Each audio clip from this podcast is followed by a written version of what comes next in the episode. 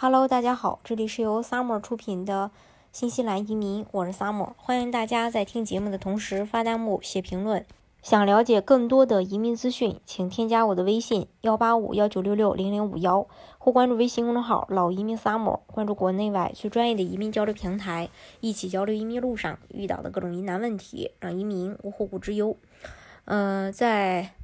呃，二零二零年的底，新西兰移民局正式公布了对部分工签类别的改革，并确认将于二零二一年中期开始实施。新西兰移民局呃将于二零二一年中之后引入一个新的临时性工签申请系统，以此来替换当前的六个临时工作签证。呃，第一个就是必要技能工作签证，第二个必要技能工作签证预批容易雇主工作签证，长期技能短缺清单工作签证，银爵求职签证，嗯，银爵实践经验签证，这六个签证。那新的工作签证推出后，有些现有的工签并不会受影响，主要包括季节性雇主担保工作签证、打工度假签证、毕业后工签、配偶工签等等。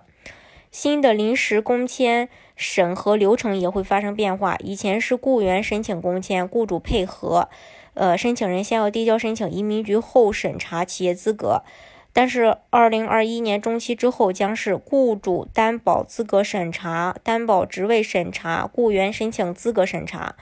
新政将着重于雇主为申请主导，所有需要雇佣海外员工的雇主将统一向移民局申请担保资格，只有获得移民局认证的合格企业才能担保员工，而且受认证的企业不是永久可以担保员工的。首次获得移民局认证的企业将有十二个月的担保有效期，之后再重新递交认证。如果再次获得通过，该企业将会获得二十四个月的担保有效期。申请认证的雇主企业需要申请一个新西兰商业编号，移民局将在二零二一年上半年公布申请细节。当然，企业除了向移民局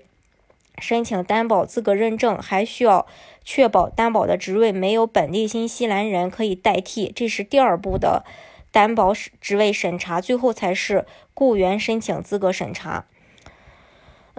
新的临时性工签延续的政策是：一、工资低于中位数的签证持有人在工作三年后仍然是必须离开新西兰的。二零二零年目前中位数时薪是二十五点五纽币一小时。二、新的临时工签仍将规定，雇主工作岗位和地点中的任何一项发生变动时，签证持有人需要递交条件变更申请或申请新的签证。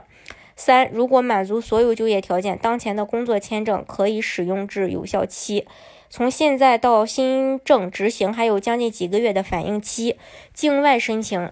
呃，境外准备申请新西兰工签的人，呃，要充分利用这段过渡期，抓住机会马上递交，不要等到新政执行，那就呃会耽误事儿。同时呢，雇主和企业也需要提前做好自我担保能力的评估，去查不缺漏，为今后的海外招聘呢。做好相关的工作，呃，这个相关的准备。